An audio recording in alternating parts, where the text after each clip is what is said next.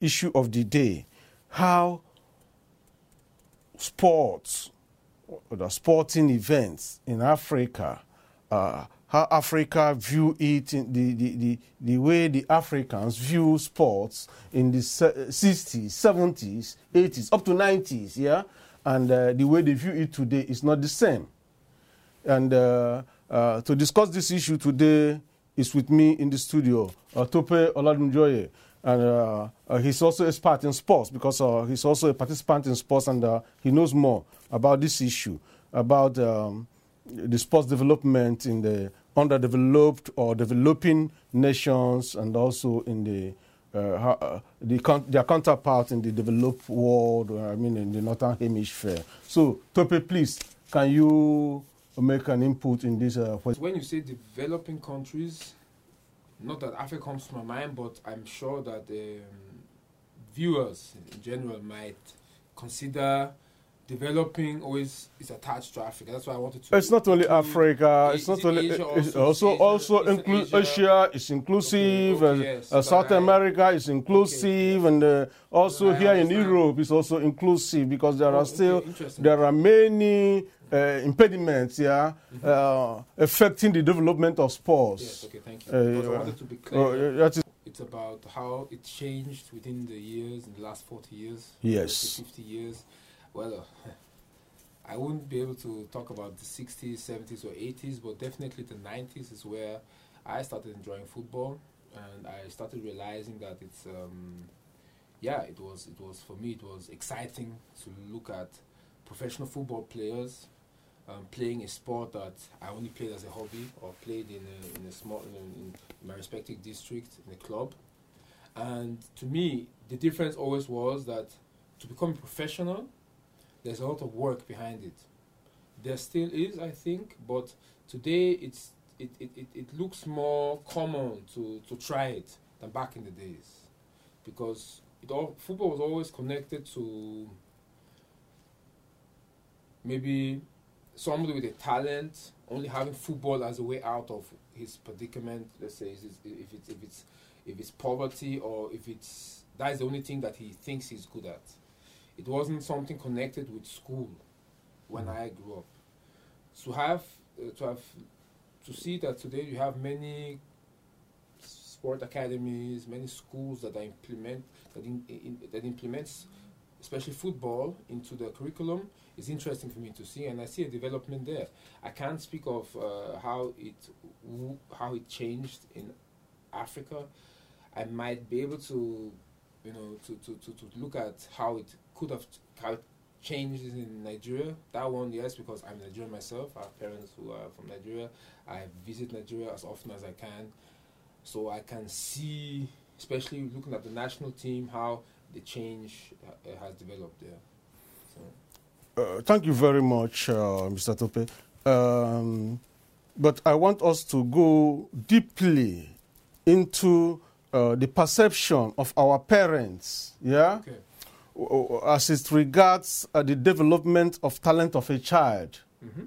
yeah, development of, uh, of the talent of a child in respect to the child's education and his sporting activities. Okay. how to harness the two to make the best out of a child, how the parents of 60s up to 90s, yeah, how they prevent their ch- their wards, yeah, from participating in sports, knowing that if you devote more time to sports, you don't have time to face your studies, and uh, it is proven to them that children who excel in sports don't excel also in, aca- in their academics. Yeah. So, uh, with uh, bearing this in mind, and uh, the trend, which has been de- debunked by the presence of also women participating in sports, and we're seeing the positive part of it.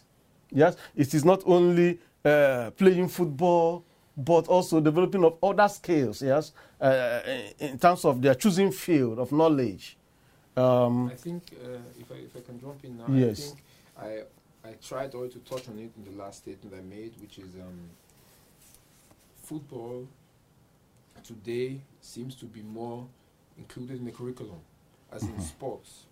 I don't know um, I don't know exactly if every school has has sports attached to it without being a sports school. But I know that football now is more taken serious by by, by, by, many schools in the sense of In the Western Hemisphere or the. well, I think in general, because I do think, um, I do think, obviously there has to be an infrastructure in place. Definitely, it is Mhm. more likely to see the infrastructure being in place in Europe. But this is a more political uh, way of looking at it when we go into deep.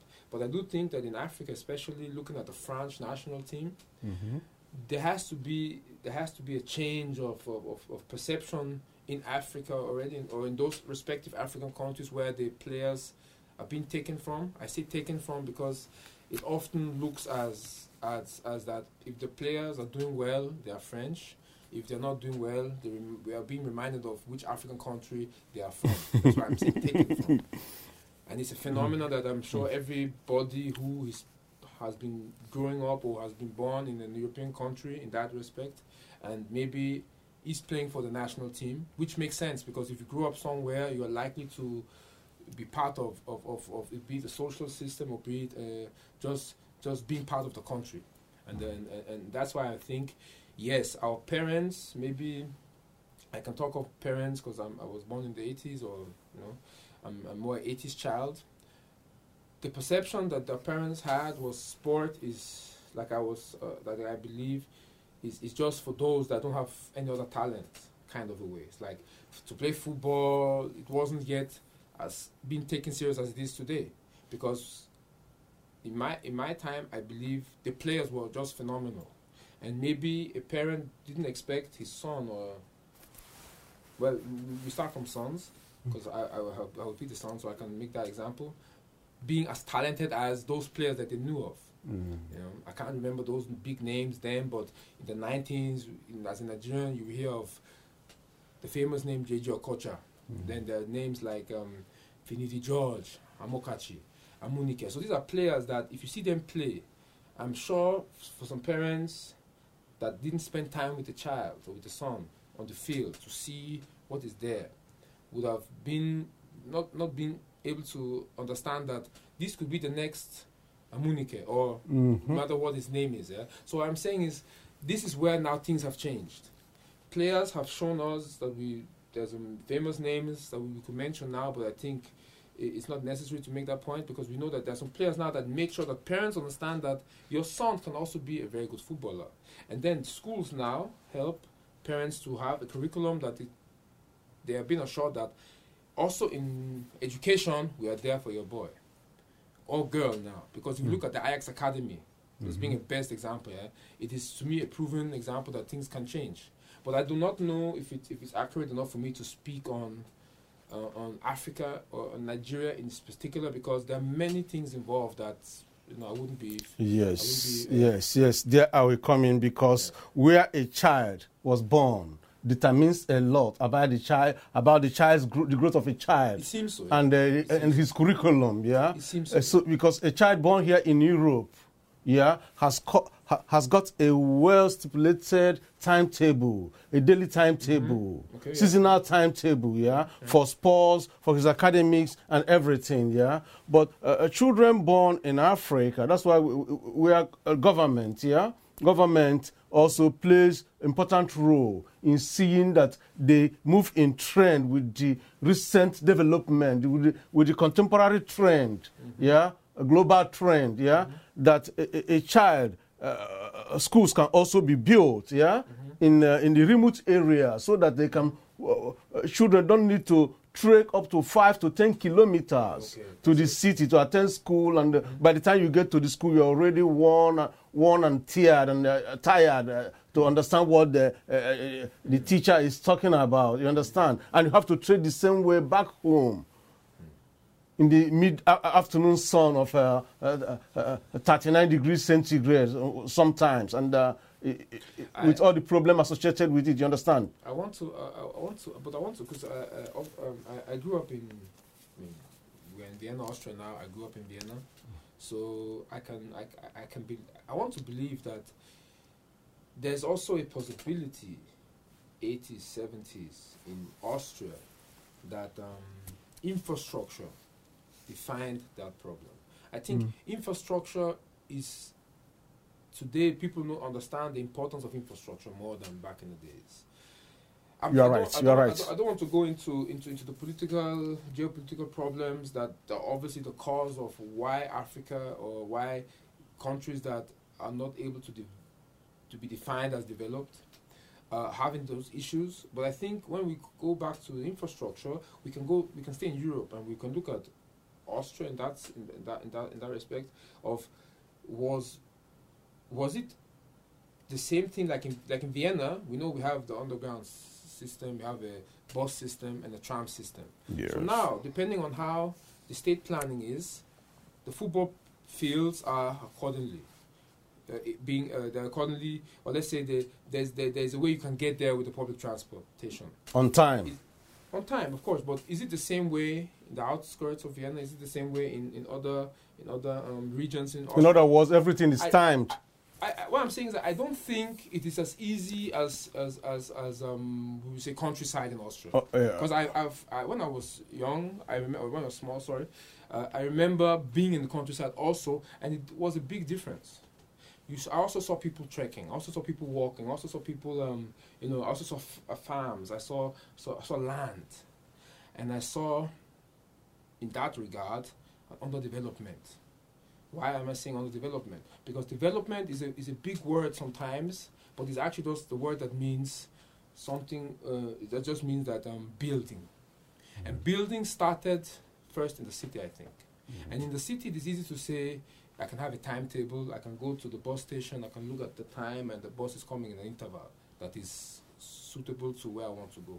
But I don't think it's the same interval you have in the city. So I, I do want to say that, um, yes, I agree that um, it is there's a big discrepancy and a big difference in Africa, especially in Nigeria. Because we, we, as a Nigerian, I want to I prefer talking about Nigeria first, uh, because that's more home. I can understand more. I can I can speak more on it, and I think politically we know the issue. We can Google it. We can look at it from that perspective. But I think it's important to understand that when there's possibilities to invest in an infrastructure, I do think that thing can be solved if the planning is according to, like you said, um, the, the plans of the government or the sports minister, etc. Because I think that is the main issue. That uh, if the sports ministers or the people that who are in charge of of, of, of, of, of, that section of, of governing, that if they don't see the the, the, the, the, the, the possibilities that comes with it, then obviously we have those big problems. And if these players are born now in Europe and they see it being better presented to them to play football, to go to training, but then again, like I'm saying, infrastructure and Yeah. then yeah. Yeah. it- it- Thank down. you very much for your input so far, Tope. Uh, we will also we are discussing uh, factors militating uh, the development of sports, football, and other sports in Africa, and uh, we know them. It is as a factors are also affecting the development of Africa and also other parts of uh, under, uh, undeveloped world, yeah, the so-called third world countries. Because I, I think I, I, think that uh, the factors varies, yeah. War and displacement, you understand? Like uh, the region where there, where there is uh, existing war, uh, people don't live up to their potential potentialities, yeah Obviously, students, even uh, uh, those in the sports, the sports uh, uh, uh, circle, and uh, Yes. uh, I mean, uh, where the uh, activity, general human activities, uh, has been brought to halt. Yeah, and uh, people are losing their life and uh, losing your limbs, your legs, your hand, and uh, losing your eye because of uh, problems associated uh, with political, uh, political or religious, or This and is- uh, this uh, is this, where I'm this is also the- problems affecting the development of sports. Exactly. Yes, This is where you- and um, uh, where uh, uh, the uh, uh, such problems like uh, the problem that's uh, affecting the sports in Africa. Mhm. Yeah, it's not the same problem affecting sports here in Europe. Exactly. Yeah, it, it can be vice versa. It can be But I think, uh, if you can chip in, please, I think it is important to understand when we say Europe, because because, because it's easy now, because in a short period of time, and like you already mentioned that uh, to save time also, we can throw out words Europe, Africa, and, and, and, and we hope that when somebody hears it, he he he understands that we're not talking about um, generalized Europe, generalized Africa. We are Mm. talking about Certain known regions. problems, known problems. Thank you, certain. But now, when you see regions, I do want to uh, draw out that Germany, France. Okay, let's say the top five leagues in the in the in, in, in, in Europe. Football leagues, you football mean? leagues, thank you. Football leagues in Europe. I think England, without a doubt. Then we can talk about Spanish league, the German league. I think the ranking now is German league. Then it should be Italian league. And Spanish league, the Spanish league should be third or second. know, Then English league. The, the first is English league. I think um, second one is Spanish league. Then we talk about um, Italian. Uh, no, sorry, I think uh, German league, oh, German league should be third. Then fourth, probably Italian league. Then fifth is French league. Because I heard that French league has fallen out of top four. It's regardless at the end of the day because comparing those leagues with East European leagues now, it is a big. There's a big. There's That's a big, There's a big um, gap. Still, big up, yeah. talkers of a gap now going further to the east when you talk about Russia and I'm not saying that the leagues are not there. They are there. There is there, there is a setup. There is a there's a there's a construction that we can see, especially if you go to the if you go to sports centers or sport sport um, sport magazines, you can see those leagues. But we know that um, the only thing that the similarities, the only similarities would be the pitch and maybe the standard of the stadium. But, what, but why am I saying this? Eh? Here you can already see that what investment and what a, a, a, a, a, um, a concept can do. When I say concept, I mean English clubs or the English league in general. When you talk about the top tier leagues, Premier League, and then maybe Championship, then there's a big gap again. Because why? The money is most in the Premiership. TV money and all sorts of mm. structures have been in, put in place for that league to be what it is today. To be able to now afford players who who shown a talent that is worth the money. Now, if you don't have that money, can you have such a player? So I'm I'm, I'm, I'm rather thinking, does it mean you have money, or does does does the value of the player say how good he is? These are questions that I'm more interested in because, Uh, because I do think Uh, yes, yes, yes. That's where I, I, I want to come in. Um, uh, personal fame, yeah, Mhm. and uh, some people grew from uh, self fame to national fame, yeah, in the in, uh, through sports, and also to change their citizen uh, in order to have more f- self freedom, yeah, and um, it pays it pays both ways. What I mean is, as the person is going from, let's say, movement of players from South America to Europe and from Af- Africa to Europe, from Far East to Europe, uh, there are still younger, growing up, uh, talented, growing up uh, sportsmen and women who look up to these people as uh, role models and uh, will even like to be like them someday. Even though he was born and bred and grew up in the ghetto, but right now he's there in the city and he's somebody. And uh, they look up to be such people. And uh, what do you think that has been uh, uh, the uh, uh, the panacea that has propelled these people from the ghetto to the national limelight.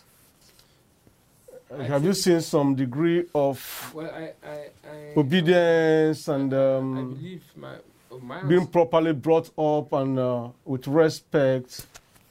My answer would be um, you know when you know I have to go back to saying um, Vienna, Austria. You know, anybody, so I'm, I'm trying to make a bit of an advert for Vienna also because Vienna has been the You are a top, Viennese. top top seven, I think, in the top top cities of Europe or in the world. So so people can ha- have a picture of Vienna. Um, the Austrian league, who hasn't been mentioned in the top uh, uh, top leagues, also. So